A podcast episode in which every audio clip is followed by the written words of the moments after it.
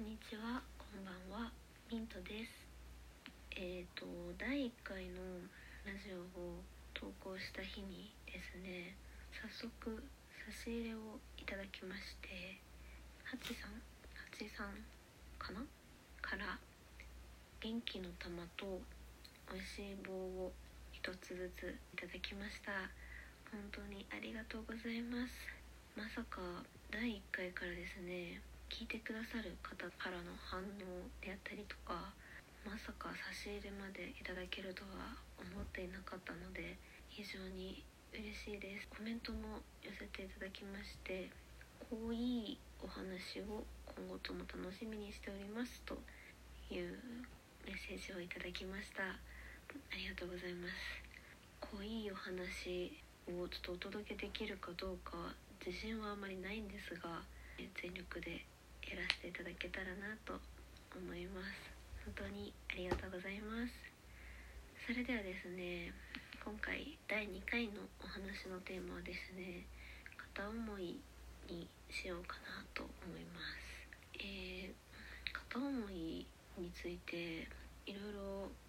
こう今全然してないんですけどしてないからこそ外から見て考えることが結構あってそんなに経験は多くないんですけどいろんな人とお付き合いしたりお別れしたりっていう経験を経てきて感じたのは片思いが実は一番気楽な恋愛なのではないかなということで気楽っていう言葉を使うとちょっと語弊が生まれるような気もするんですが辛いか楽しいかとかっていう話とはまた別でやっぱり片思いは辛い時も楽しい時も人それぞれ各恋愛それぞれであるとは思うんですけれども片思いは自分一人で関わりが完結しがちなので付き合ってたりするとやっぱりこうお互いに責任がのしかかると思うんですけれども片思いは一番自由である種の結構勝手な感じで恋愛できる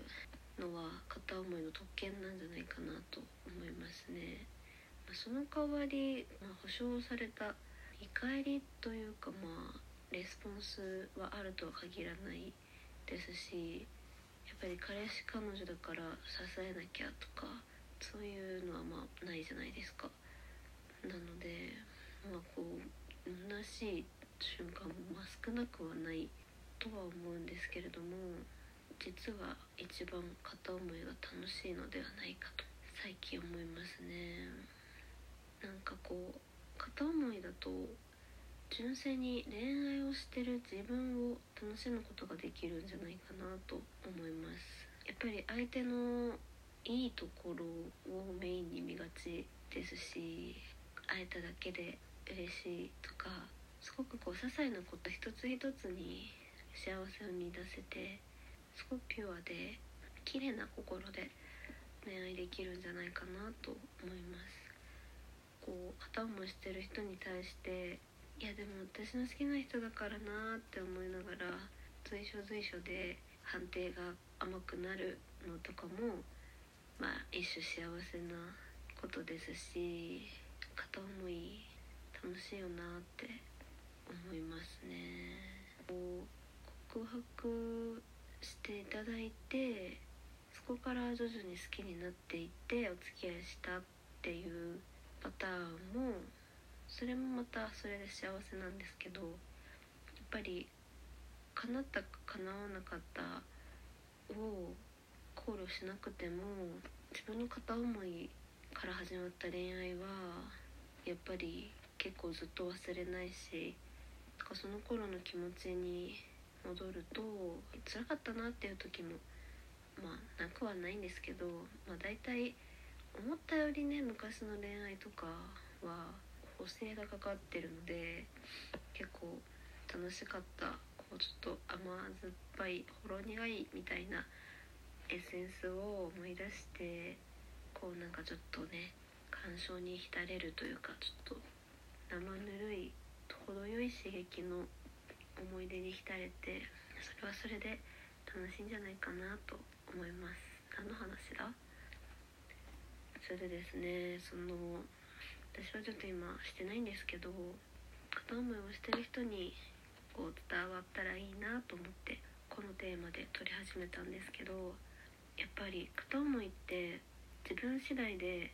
やめることも諦めることもできてしまう恋愛ですし辛いこともすごく多いと思うんですね。でもそれでもやっぱり好きだって思える気持ちはすごくこう尊くて美しいんじゃないかなって思うんですよね。なので、まその恋が叶っても叶わなかったとしても自分から本気で片思いをした経験ってすごくこう今後の自分に大事な感情になってくると思うんですね。なのですごくいい経験だと思いますしこうそういう素敵な片思いをたくさんされてる方はすごく羨ましいなと私は思います。なので、ま、いろいろ悩むこととかあるかもしれないですし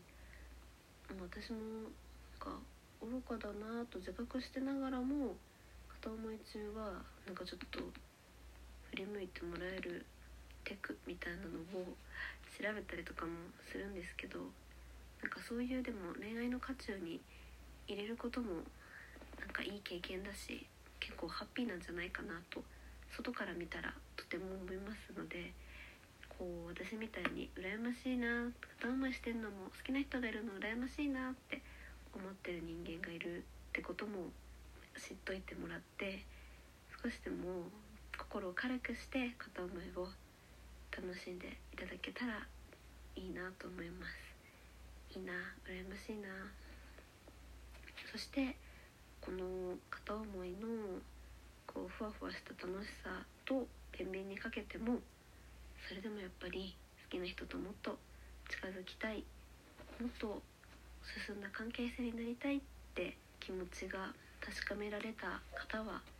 是非是非踏み出してみてください。いいな恋愛したいなそれでは本日はここまでです。皆様お付き合いいただきありがとうございました。さようなら。